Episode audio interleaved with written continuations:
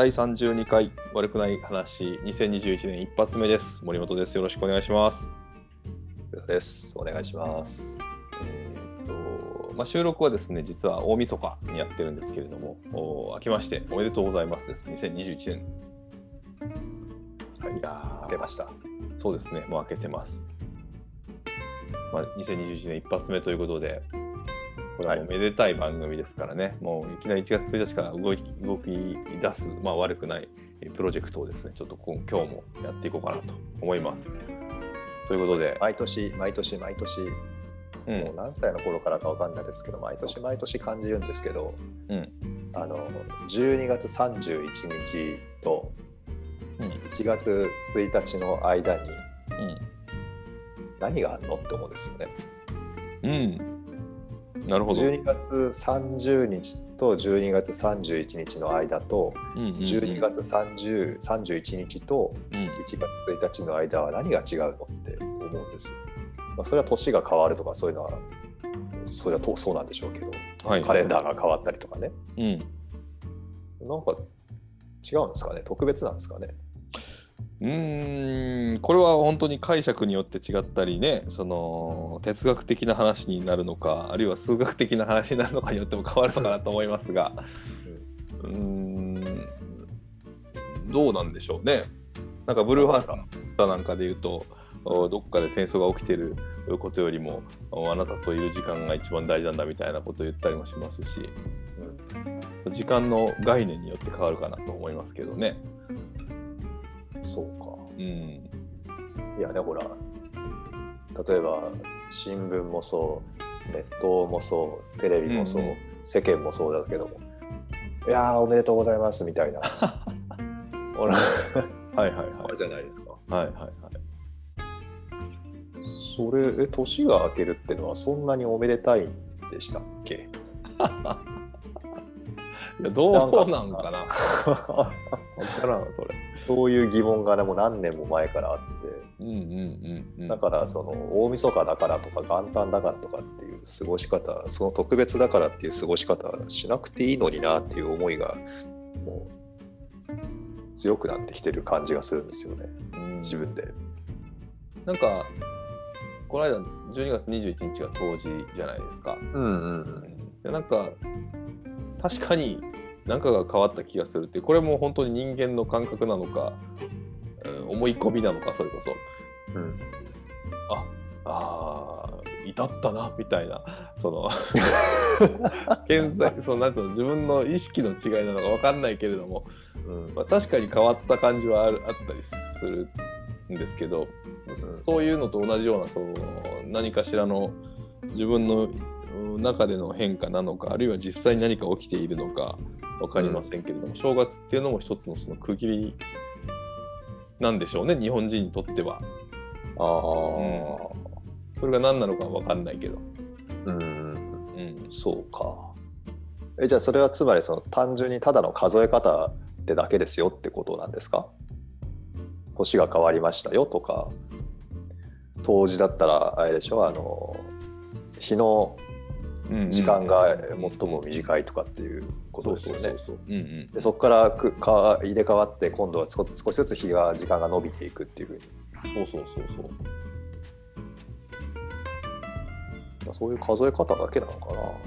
まあ、冬至に関してはその日がね長さが変わるっていううん一つの目安があって、まあ、春に移行していくみたいなところもあり、まあ、正月がねそうそういうそうなんていうんですかね。自然現象的な何かを指し示すのかどうかっていうところが、うん。ああそうそういうなんかね、うん。違和感っていうか納得いかない感があるんですよ。当時は確かに、うん、そうだなっていうのはあるんですけど、うん。節分とかね、うん。えー、と立春かあれは。う。んうんなんかああいうのはうんと思うんだけどうん。うん31日が1月1日になって何なんだろうね。何なんでしょうね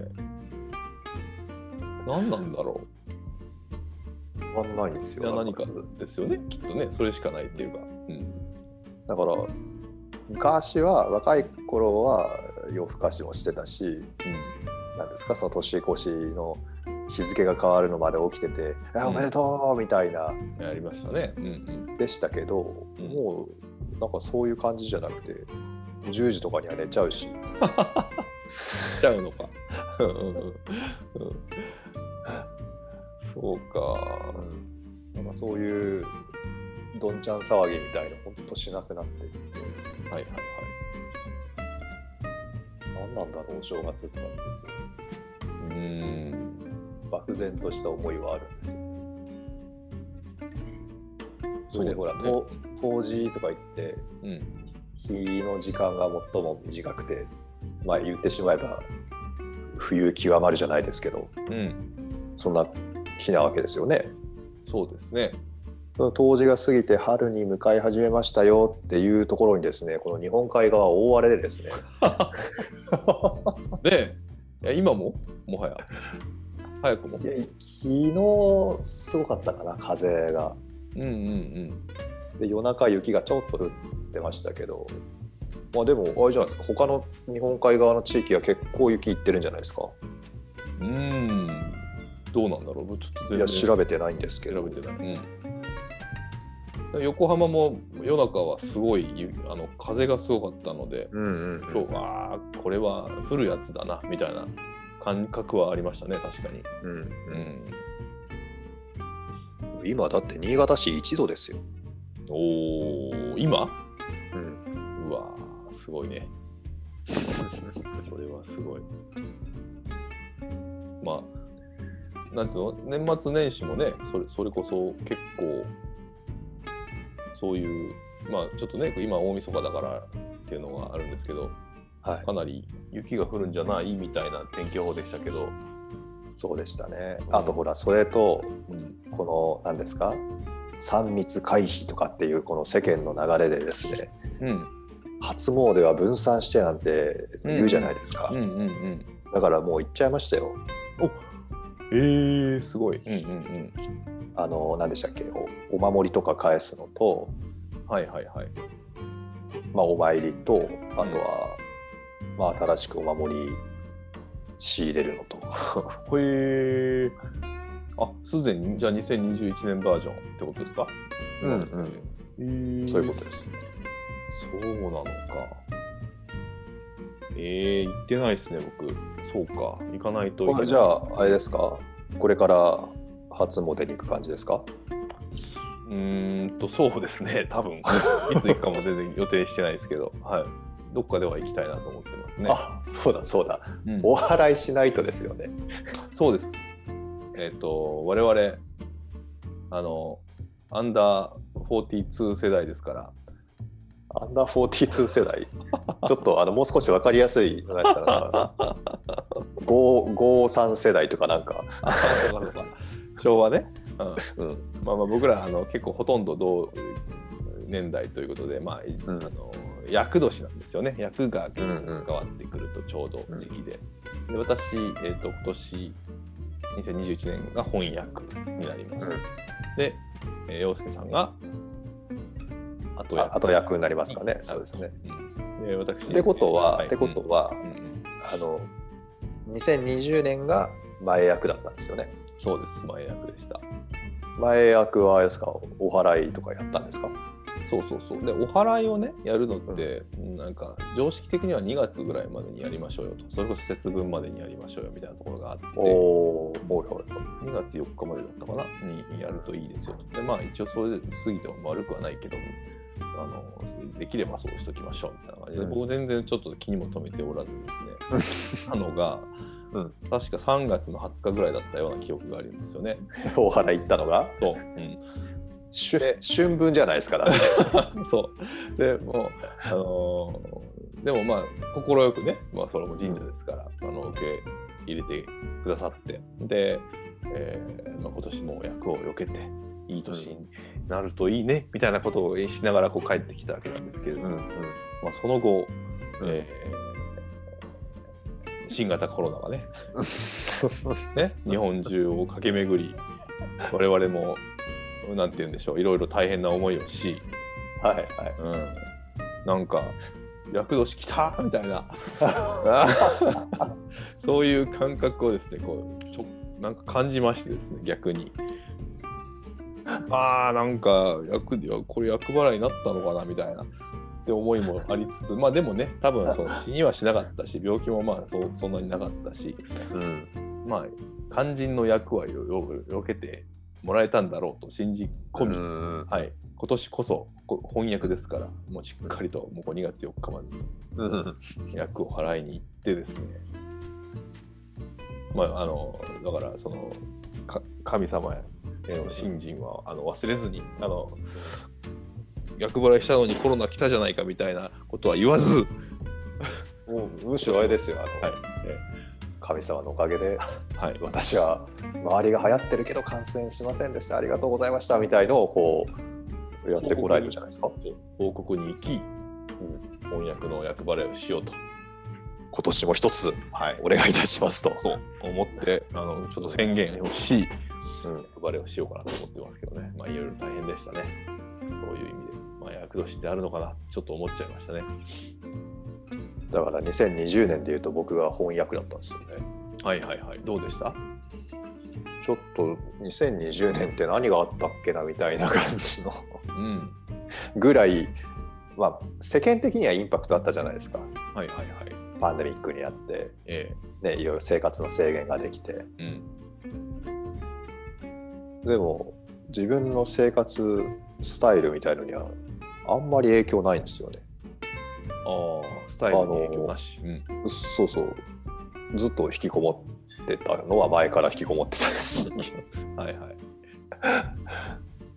まあ一つあれですよねあの県外に、ね、移動することがなくなった分うん。出会う人が限られたってのがうん。変化あったかな、という意味では、まあでも影響は あったかなかったというと、そんななかったと。こんなになかったそうか。で、役払いも行ってないと。配ら行ってなかったですねなんか生活をやっぱり変えないことが大事なのかな、そういう意味では。あのーまあ、これはねうん。いろいろ考え方もあるし、うん。まあうん。例えば神道とかのね考えとかいわゆる宗教的なうん解釈とかまあいろいろあるのかもしれないですけどうん。男性でいうね厄年翻訳ってまあ414243ですか？数えで言うと。うんうん。そのぐらいの男性っていろいろあるわねみたいのがうんうんまあね、うんうんうん。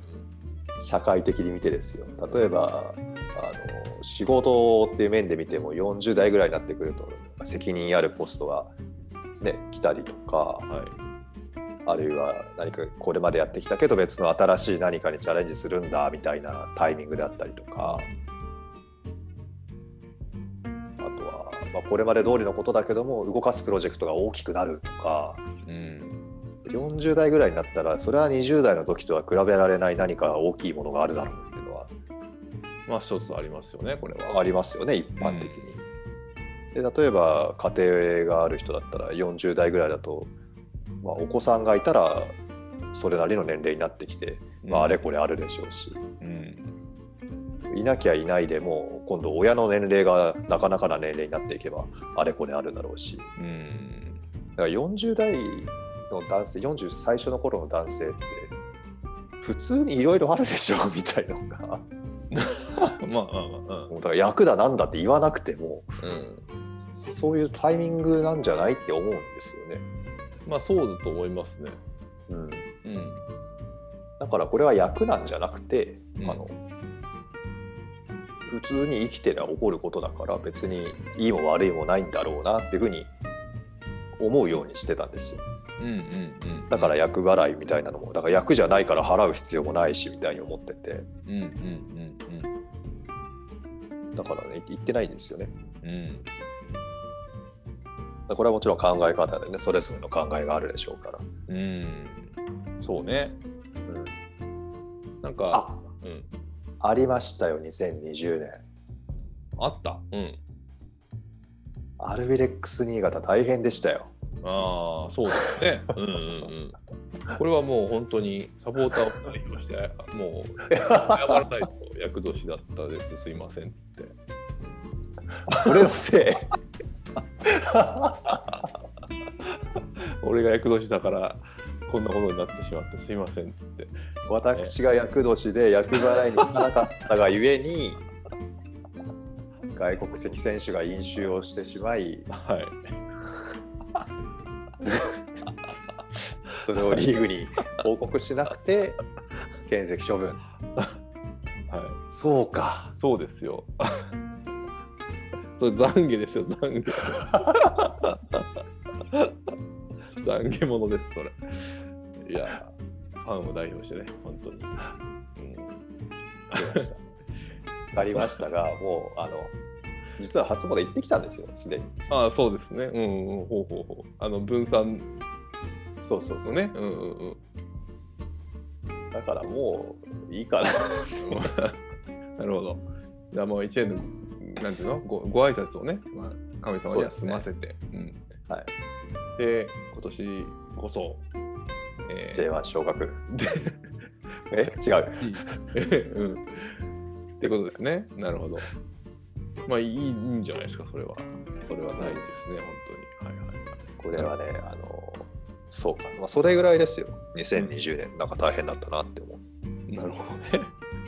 アルフレックスぐらいだと。いやいや本当はいろいろありましたよ本当はねそれはね。うん、いやまあだからもう解釈ですから、その辺はね。うんうん。あ、なんていうの？そっか。まあコロナもあったけど、コロナのせいにしちゃいけないなと思うこともたくさんあるじゃないですか。それと同じで、うん。厄年だから、厄年だからと、それに逃げないようにね、しないといけないなと、本当に改めて思って、個人的にも思います、それはね。うん。とはいえね、ね。一応、なんていうの？長い時間かけて作られてきたこう風習でもありますから、うんうん。そこはね、ちゃんとね、あの文化としてやっていこうかなみたいな感じですかね、僕はね。うん、で、えっと、なんだ、2021年はね、まあ、うんと、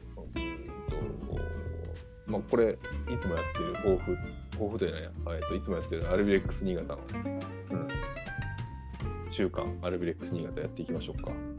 おおこれ、年の初めのあれ週間アリブレックス新潟なので、まあね、先ほどちょっと厄年の話が出ましたけれども、なんですか？J1 昇格、いきなり言っちゃってましたけど、いやこれはだってもう毎年の命題というかね課題というか。うん、ただですよはい。こう今年ねあの徳島と福岡が昇格したわけですけど。福岡？ん？ああそうそうす失礼しました。福岡だ。うんうん徳島と福岡。うんうんあのクラブの予算ってあるじゃないですか。うんうんうん。どのぐらいクラブのお金を動かしてるかって。うんうんあれやっぱり上の方なんですよね。うん。福岡なんかそうですけど。徳島はそうでもないアビスパ福岡でしたっけ？うん。おえ。ー、そうなんだ。でお金かけられるクラブが上に行くっていうのはこれやっぱ普通の考え方で。うんうんうん。お金がかけられないクラブはまあえ難しいですよね。どう考えても。まあね、うんうん。でそれでいうと新潟のクラブ予算ってうん。2019年度の、まあ、データですけど J2 の中でもまあ真ん中ぐらいなんですよね。ええうんうんうん。ところがじゃあクラブ予算がものすごい大きい、えー、とどこだっけな大宮とかジェフ千葉とか、はい。えー、とあとはどこだ？長崎かうん。ああいうところがじゃあ昇格しているかっていうとかしてないので、えまあ、予算だけでものは語れないんですけどうんうん中規模クラブなんですよね新潟って J2 の中規模クラブうん。うん。だから昇格昇格ってこうやって叫んでますけどもうん。まあデータ数字だけで見るとうん。まあ難しいよねみたいな規模のクラブではあるんですよ。うん。なるほど。でこのうーんとコロナウイルス騒ぎでうん。どのクラブも経営的に厳しいわけなんですけどうん。これちょっと僕もあの確かなデータを見たわけじゃないんですけどあの今シーズンですか、まあ、まだあの決算出てないですけどね、うん2020年シーズンはアルビレックス新潟、ちょん？黒字かちょい赤字ぐらいで着地するようです。うんうんこれはかなり優秀だと思うんですよね。うんですねだってほら、負債が何億円とかって言ってるクラブが出てるじゃないですか。はいはいはいだそんな中、ちょい赤字ぐらいで着地するって、これは相当だなと思って。うんこれ要因はやっぱりコミュニティ関連なのかスポンサーなのかっていうとコミュニティなのかなって気がしますけど。そっちらしいですよ。これもだからまだ精査されてない、考察されてないんでね、あの印象でしかないらしいんですけど、うんうん。あのシーズンパスってあるじゃないですか、年間の、はいはい、えーとまあ、席を取っとくし、まあうんうん。権利か。はい。シーズンパスを、いわゆるシーズンが始まる前に買いますでしょ、サポーターが。えこれで、今回ほら、あの騒ぎのせいで、えうんむちゃくちゃになったじゃないですか、スケジュールが。うんうんだから、どのクラブも、うんうんと返金対応を受け付けたんですね。うんどのクラブもか分かんないか。アルビレックスは、あのまあ、返金しますよと。はいそしたら、あの返金はいいです、しませんっおおていう人が大多数だったんですって。ええ熱いですね。うん。まあ、だから、その、お金が残ったわけですよね、クラブにね。うん。あとは、あのユニフォーム売り上げとかもまあ結構出てて、うんうん。シーズン途中でユニフォームがまあ完売したみたいなんですよ。ええ。これはだからね、そのファンとかサポーターとかが、うん。まあ、頑張ってだし、あとは講演会経由ではい。募金？募金が3000万だかなんだか集まったりとか、すごいね。それすごいですね。すごいですよ。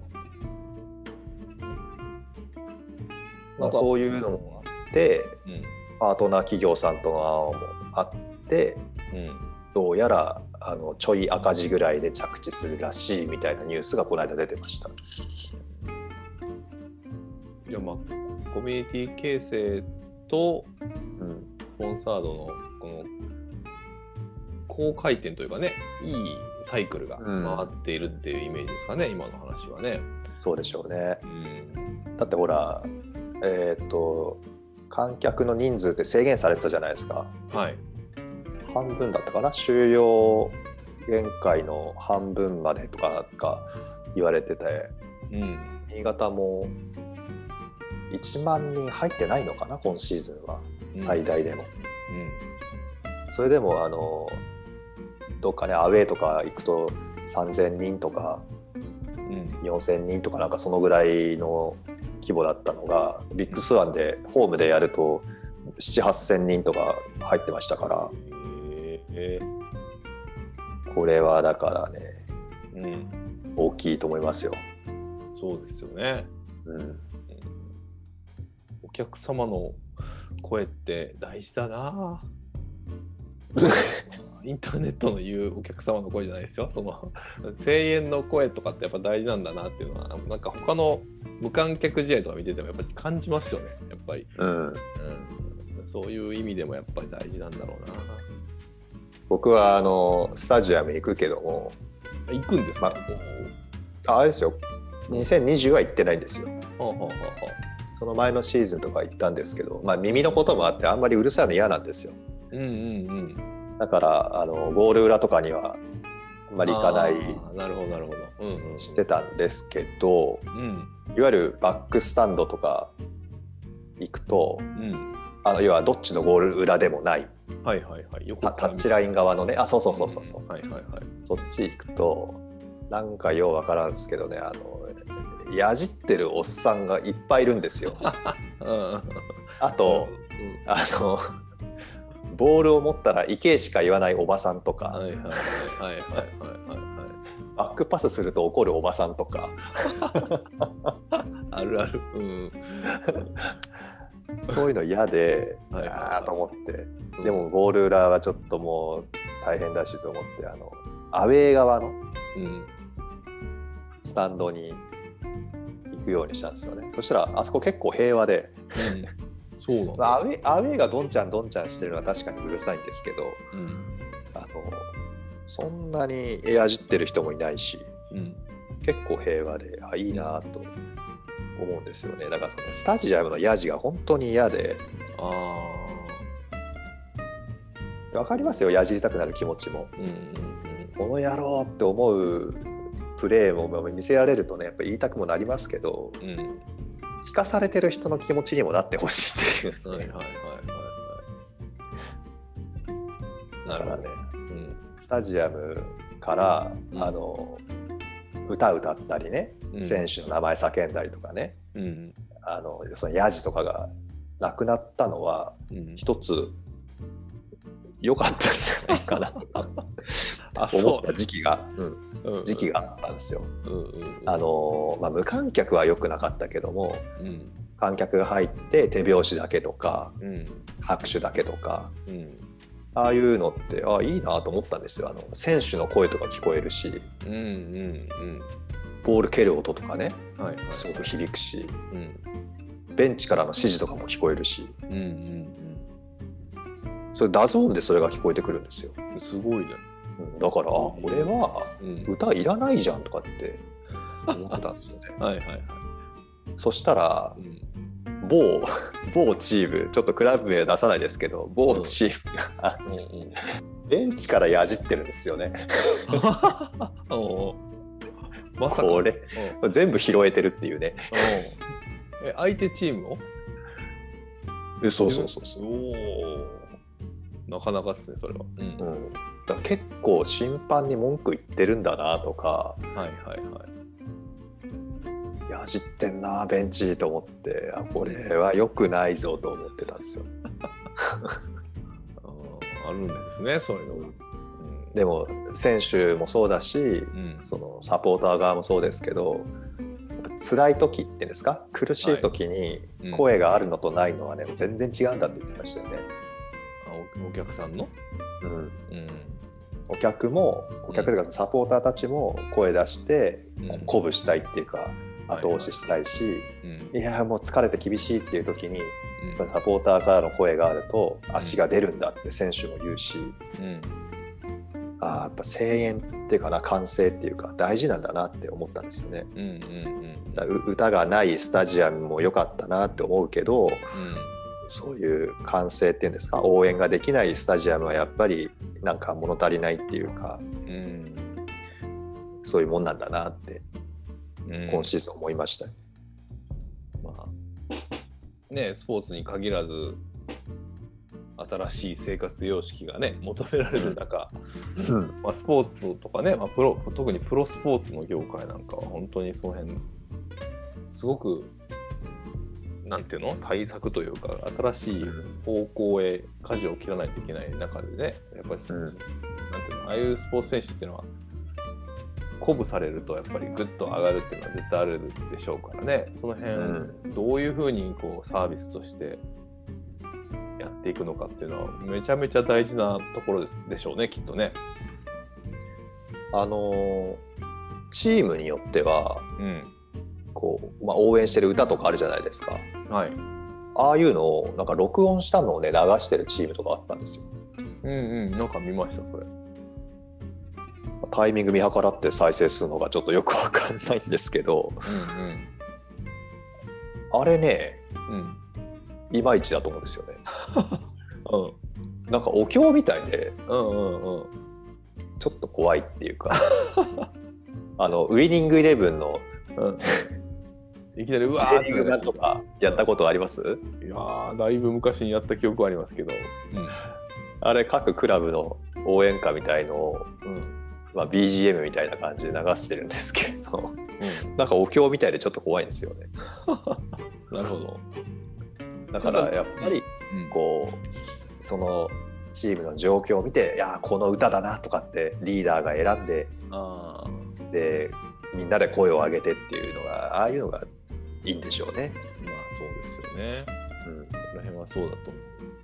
なんか、もう、なんていうの、ズームとかで見て、なんかボタンを押して、そのボタンの数でその音うんその歓声の音音が変わるみたいなのを採用してるチームがあってそれはなんか面白いなと思って見てましたけどね。なのでなんかゴール前でシュートが決まりそうだったとかになるとああみたいなのとかになるとか、うーん。まあ参加型のやつですよねいわゆる一つ、うんうんうん。まあそういうのもあるんだなみたいな。それって例えば 5G とかになってくるとなんか変わるんですかね？よりリアルタイムになるんじゃないですか。そうそう。だからリアルタイム性が増すのかなみたいに思って、うん、でしょうね。まあ、選手側がどう思うかはちょっと分からないですけどね、それを聞く、なんていうの、デジタルの音を。完成に加えて、ああそれでテンション上がるのかなみたいな。なんか選手のインタビューでは、まあ、なんか歓声があって嬉しかったですみたいなの言っとったけど、へえかなとか思いながら見てた。うん。まあ、でもあらゆる形でねやっぱりササービスを考えていかないといけなくなるでしょうね今後は、あのうん、これはもうちょっと一体どこの時代に来たんだろうって思ってしまった映像があってね。うん。ソフトバンクのうんうん。や野球ですよ野球の、はいはいはい。ソフトバンクのえーっとあなななんでしたっけ？ペイペイドームでしたっけ？うんうん本拠地にね、まあ、その、コロナウイルス禍だから人が入れないって言ってうん。うんペッパーくんが並んであはいはいはいあとあの黄色い何ですか？四つ足ロボットみたいおう。わかんない。うん。のいいわかんないですか？あのい犬みたいな動きする、うん。まあ、ロボットがあるんですけど。ソニーのやつ？アイボみたいえなソニーかな？でもソフトバンクが作ってましたからね。おいそうなんですね。あソフトバンクが作ったわけじゃないのか。あそこは買ったのかな？うん。うんわかんないんですけど、まあ、その四つ足のロボットとうん。ペッパーくんがこう何十台か十何台かこう並んであのソフトバンクホークスの応援歌あるじゃないですか、うんうんまあ、あの曲に合わせてこう動いてるんですよ。うんはいはいはい。踊ってると言えばよいのか？わからないうんですねうんうんうん。だけどプログラミングされてるからうん。うん本当に一糸乱れぬ動きなんですよね。うん。なるほど。全員が。全く同じ動き、うんうんうん。あれは奇妙でしたね。ちょっと。あこういう時代が来たのかっていう。うん。なんかハウスミュージックとかもそうですけどそのドラムの音がずーっと同じだと人間ってそれをいい曲だと思わないらしくて必ずおでで、まあ、ヒップホップもはいはい。そうですけど、タンツタンツタンツンツンとか入れるあじゃないあですか。4拍子なんかそそういうのはあの人間はやっぱり成立されすぎると違和感を感じるという。はいはいはいはい。だからあの、アンドロイドとかでも不気味の谷谷とかってよく言うけど、完全体だとやっぱダメなんですってね、人う間。ーん、確かに。うんそういうのも面白いですよね。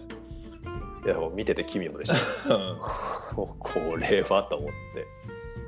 そこがやっぱアナログの根本的な何かなんでしょうね。ちょっと何かわかんないけど。うんまあ、だからデジタルとか、うん。オンラインとかうん、ロボットとかにこう置き換えられていくっていうふうに言うじゃないですか。はいはいはい。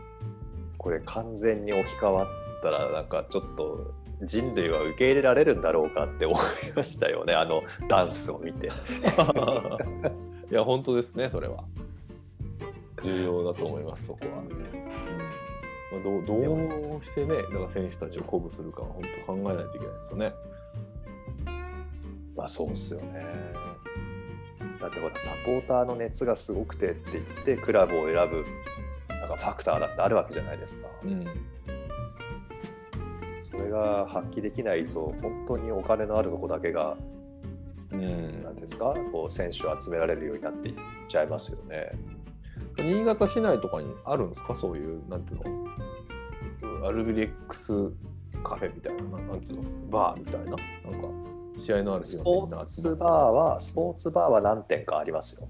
うん。でもそういうとこもダメか、そういえば。結局だから飲食店ですからね。あそうか、そうか。だから集まるっていうことを抑制された時代にねうんどうやって難しいな。本ね、応援するんだろうっていう。当ですね。難しい課題だ、それ。そうかといって例えば SNS とかで選手と個人でつながるわけにはいかないしどうなるんだろうなと思って。いやー、難しいですね。それコミュニティ大事にされてるね、チームだから余計になんとかしてあげたいなって思っちゃいますよね、なんか勝手ながら。どうしたでらも例えばね、うんあのバルセロナとか FC バルセロナとか、うんまあ、リバプールもそうだしうんうんマンチェスターシティとかユナイテッドとか、ね、あの辺もそうですけど世界中にファンがいるじゃないですか。はい。でそのファンは例えば普通に試合を見に行くなんてことはこれまでもなかったわけですよね。はい。で選手との接点なんて言ったらなおそそれなおさらないわけですよね。うんうんけれども例えばメッシが好きですって言ってメッシのユニフォームは買うとかうん。うんなんかイベントがあれば課金してみたいなことをするじゃないですか。うんうんだからローカルじゃなくても何かこう好きっていうのは表現できる何かを残しておくと、うん。うんまあ、気持ちやお金も動くと思うんですよね。うんうんでそれが、まあ、選手にダイレクトに伝わるような何かがあればね、うん。あのいいんだとは思うんですけど。その問題はプレー中ですよねプレー中。うん。塩梅ですよね。だからそこのバランス感覚っていうかね普段のコミュニティ形成はまあオンラインで十分できるとしてもどっかでやっぱり集まれるっていう楽しさみたいなのっていうのがうんどうやったらできるんだろうな。重要な部分ですよねそこって本当に、2019-20シーズンだったかな、うん。あのほらプレミアリーグでリバプール優勝したじゃないですか。はい。あの時のあの、まあ、優勝して選手とか監督とかみんなピッチにわーって走ってきてうんうん監督クロップクロップ監督がこうテレビで抜かれてたんですけどね。あのスタジアムの方を向きながら、まあ、歌を歌ってるわけですよ。何の歌かはちょっとよくわかんないんですけど、うん。まあぎっしり入ってるわけですからうんその音量もすごいし一体感もすごいし。うん。全然関係ない私までうん。なんかいいなリバプールとか。思うんですけどね。だからああいうのができなくなっちゃうってのが、うん。うん、なんかそのファンとしての楽しみ方が減るんだろうなって思うし。であのパフォーマンス一つとってもねうん今確かねプレミアもセリエ A もそうだしブンデスリーガもそうかなうん無観客ですよねあそこずっと。うんうんなんかね例えばこれがチャンピオンズリーグの決勝ですって言われても気づかないぐらいうんなんか、ね、熱がやっぱり画面から伝わってこないんですよね。うん公式戦でもなんか練習試合の一環みたいな雰囲気なはいはいなってるしそんな感じですね。うんうんだからやっぱりサポーターっていうかその観客の作る熱ってすごいんだなと思って。うん。うん。そうなんですよ。そこをどう再現するかなんですよね。結構重要なところですよね、これ。もうこれはお金さえあればっていうことでしょうけど、うん。あのーホログラムっていうんでしたっけ？なんかこう映像を浮かび上がらせるような。あれを観客席に1個ずつ作って めちゃめちゃかかるやん、それ。観客は家から自分を撮影していると。あなるほど。だからいるスタジアムにいるように選手から見えるしそこにスピーカーも置いておいて声を出せるように まあ、とんでもない額ですよね、それね。そうっすよね。でも本当にその顧客体験とかって言うけどそういうところが今後さらにああいうスポーツとかライブもそうですけどね求められますよね絶対に。うん。あの子うわーっていう感情をさせなきゃさせなくちゃいけないので、うん。うん、なんかそういう意味でも2021年いろんな多分これから想像もしないようなね商品が出てきたりとかあそうそうそういうことですよみたいなやつが出てきたりとかするでしょうね。楽しみですよね、逆にね。そうそうそうそう。買えないけど。買えないけど。だからもう完全にだからなんていうの超殺菌マスクみたいなのとか作っちゃうとかね全員ガスマスクとか 究極ねそれ顔はどうやって判別するんですか？なんかそれなりのゴーグルがあるんですか？そうそう。クリア加工のガスマスクとか。あガスマスクつけてるんだけどガスマスクのその目の部分からは相手の素顔がそうそうガスマスクがキャンセルされてそう。素顔が見えるみたいな。口も全部クリア加工うん、とかね。それってうん。ちょっと変な話。あの目線を下に下げてったら裸になってるとかそういうことですか どういうこ全部クリア加工になっちゃってるってこと？そうそうそうそう。いやいやいやいや。いやあそうか。でもそうか。顔だけじゃダメなのか。でもあれか。ガスマスクだけ透過するんだっていうレンズにすればいいのか、うんうん。そのガスマスクになんかそういう塗料だか繊維だか使って。いやもうガスマスクがクリアなんです。そもそも。あクリア加工のあそういガスマスうことクうん。あでなるほどなるほど。口からは入ってこない。で手手からそれまあ入っちゃうからうん。飲食禁止にしてうん。とか？でもやっぱり健康不安になっちゃうかそこは。えそれさガスマスクがクリアなもんだからあのメメガネメガネみたいにならないですか？あれマスクどこ行ったんだっけ？もうしてたわみたいなそういう。いやまあだから重みは当然あるんですよ。とにかくガラス加工みたいになっててぐらいじゃないと集まれないでしょもう。集まろうと思ったらもう本当にだからマスクを超強化するしかないんじゃないかなっていう、いやもうねこんなこと言われたら絶対に怒られるんだけどもうん、あれですよ世の中が全部経管栄養になればどう。もう、うん飲食は集まりますみたいにしてうん。こう席に着くじゃないですか。そしたらその自分のうん。チューブとうん。お店のチューブをくっつけてすごいねそれ、うん、流れてくる。嗅覚だけで楽しむそうまあそうですね。まあでも味覚も何割か78割だったから嗅覚って言いますもんね咀嚼する感覚が欲しければなんか専用のガムみたいのがこう渡されて 噛んでは出すとか飲み込むとかできると。あ味とか匂いに関してはなんかもうこうこうしましょうよ。もう脳に直接電気刺激を送って。ー究極ですねこれ、うん。これはステーキの電気刺激とかなんか。これはラーメンの電気刺激みたいにしてりそうな気がする。なんか VR のもう一歩先ってそこっすもんね、絶対。だからもう今度そうすると全部情報空間になるわけじゃないですか。だから、ね、人間はねもう1ミリも動かないんですよ。うん、2030年かなんかでしょ？だって日本政府もそういう構想にしてるわけじゃないですか。これ何でしたっけ？ムーンショット計画でしたっけ？はいはいはい。もうとんでもないと言いながらも、でも着々と進んでるわけですからね。そうそう今だからこんなね笑いながらねあの、うんこうなんじゃないですか母なんて言ってられますけどうんはいお待たせしましたっつって景観栄養が出てきたらもう引くしかないですよねこれいやいやいやいや、怖い。で、2026年にはもう火星移住ですから。そうかそうですよ。もうこれ、見えてきましたよ。なんか、それの準備を2021年はする一年になるんじゃないですかね。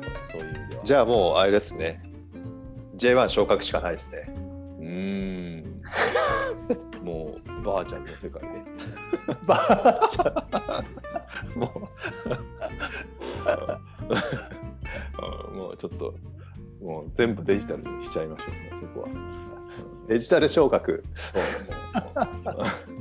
仮想 J1 を作るしかない。とんでもない。まあね、そんなこんなで2021年もこれもそうですねこんな感じで 悪くない話は続いていくということで、はい、はいこんな感じでいいでしょうか。はいもうじゃあこの辺にしましょうだいぶ長く喋ってますんでそうですね。こんな感じです。ねまあ、あの週刊アルビレックスをこれこれねあの引き続き続きますしあともう一つ音声を良くするっていうプロジェクトがねこれ悪くない話に関してあるので、そうですね。ここちらもねちょっとアップデートされましたら楽しみにしてくださいはい。はいじゃあ2021年もよろしくお願いします森本でしたお願いします。福田でした。